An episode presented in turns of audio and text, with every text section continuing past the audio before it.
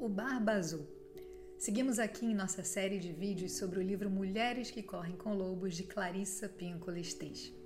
Se você caiu aqui de paraquedas e ainda não viu o conteúdo anterior, te convido a assistir o vídeo introdutório e La Loba depois que assistir esse conteúdo aqui. Hoje a gente vai falar sobre o segundo capítulo do livro, intitulado A Tocaia ao Intruso, o princípio da iniciação. E nele a gente vai explorar o conto do Barba Azul.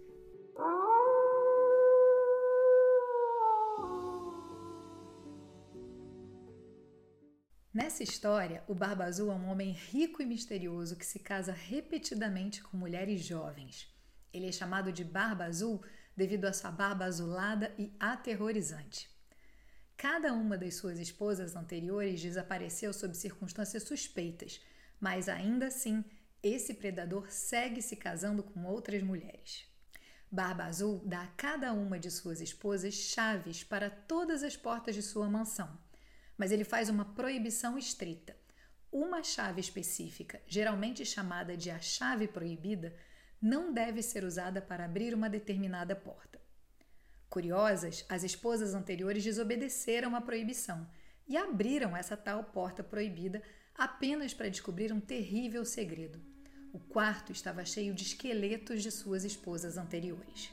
A história toma um novo rumo quando Barba Azul se casa com uma jovem e bela mulher que não sabe sobre o seu passado sombrio. Ele a deixa em casa enquanto ele está ausente, entregando-lhe todas as chaves, incluindo a chave proibida.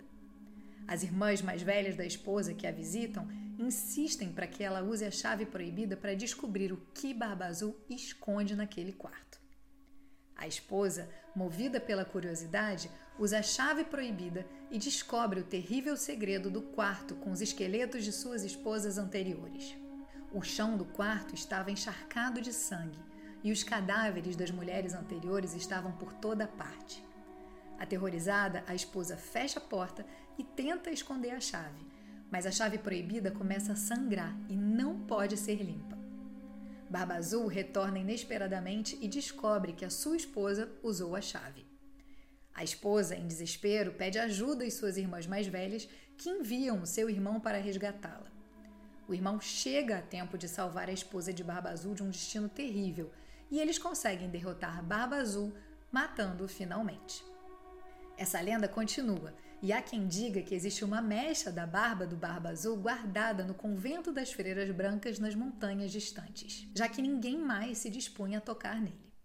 O conto do Barba Azul é uma metáfora poderosa para muitas experiências femininas especialmente aquelas relacionadas ao controle, à curiosidade e à exploração dos limites pessoais.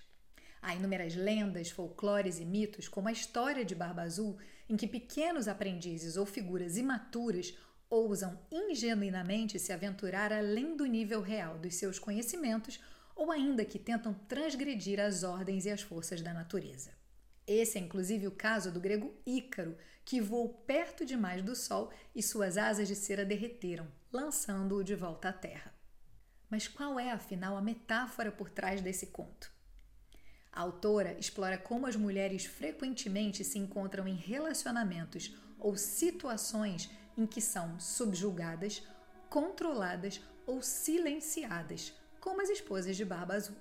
É preciso aprender que existem predadores e que, sem esse conhecimento, uma mulher seria incapaz de se movimentar com segurança dentro da sua própria floresta sem ser devorada. Compreender o predador aí é tornar-se alguém madura, pouco vulnerável à ingenuidade, inexperiência ou insensatez. Quase todas nós, pelo menos uma vez na vida, passamos pela experiência de uma ideia irresistível de ter uma pessoa entrando pela nossa janela no meio da noite para nos apanhar de surpresa. E o que dizer então de mulheres que sabem que seus companheiros não são lá os bons moços que criam no seu imaginário, ou ainda que estão vivendo fora dos limites da lei, mas que ainda assim fecham os olhos, fingindo não ter acesso ao que a gente poderia chamar de quarto fechado.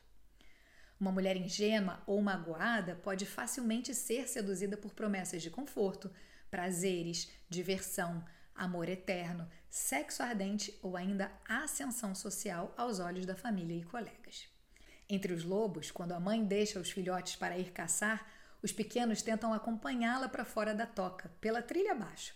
A mãe rosna para eles, investe contra eles e os apavora até que voltem de volta para a toca.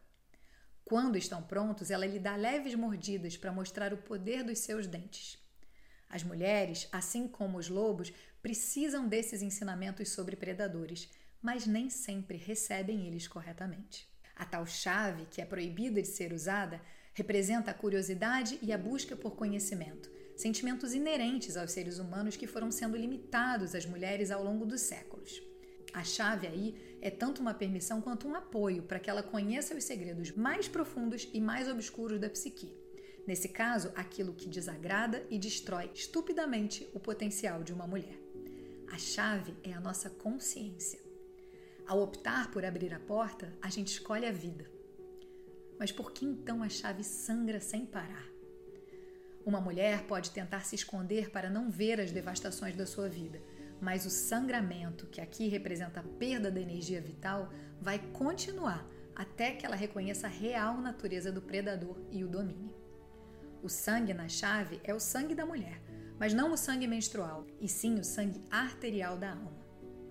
O vestido que ela usa, bem como todos os outros vestidos que estão no guarda-roupa, ficam manchados com esse sangue, na psicologia arquetípica, a roupa simboliza a presença externa.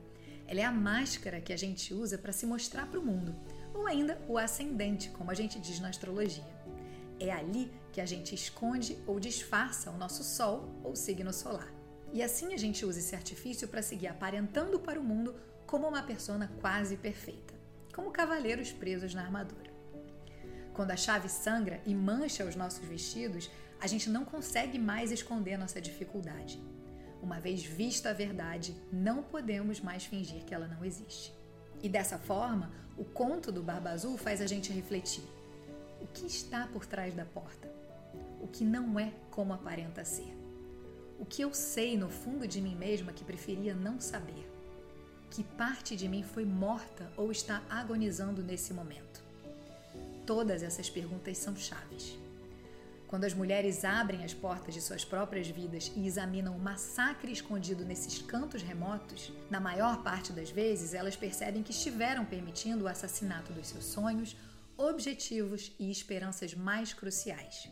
E é só nesse momento em que a gente nunca mais vai dizer que não tem talento, que não é importante, que não tem instrução, que não tem ideia, que não sabe como fazer, que não sabe o que fazer, que não sabe quando fazer ou ainda que não tem tempo. A cura está justamente em prestar atenção na nossa intuição, na voz interior e manter a curiosidade aguçada.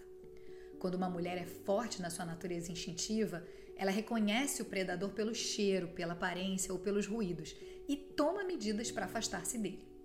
Talete, mas e a autonomia da mulher? Onde fica nessa história? O Conta examina o tema da autonomia feminina e como as mulheres podem encontrar a coragem de desafiar as normas e expectativas que a limitam.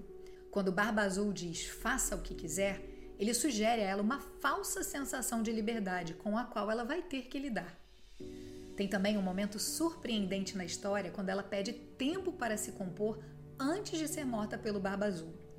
Em outras palavras, ela está pedindo tempo para se recompor para o combate final. Na realidade externa, o que a gente vê são mulheres planejando fugas, separações, rompimentos, demissões, divórcios seja de um antigo estilo destrutivo, de um amante ou até mesmo de um emprego. Uma mulher capturada acaba percebendo que as suas esperanças de uma vida razoável para si mesma e para os seus filhos diminuem cada vez mais. Nesse caso, é de se esperar que ela abra a porta do quarto onde já está toda a destruição da sua vida.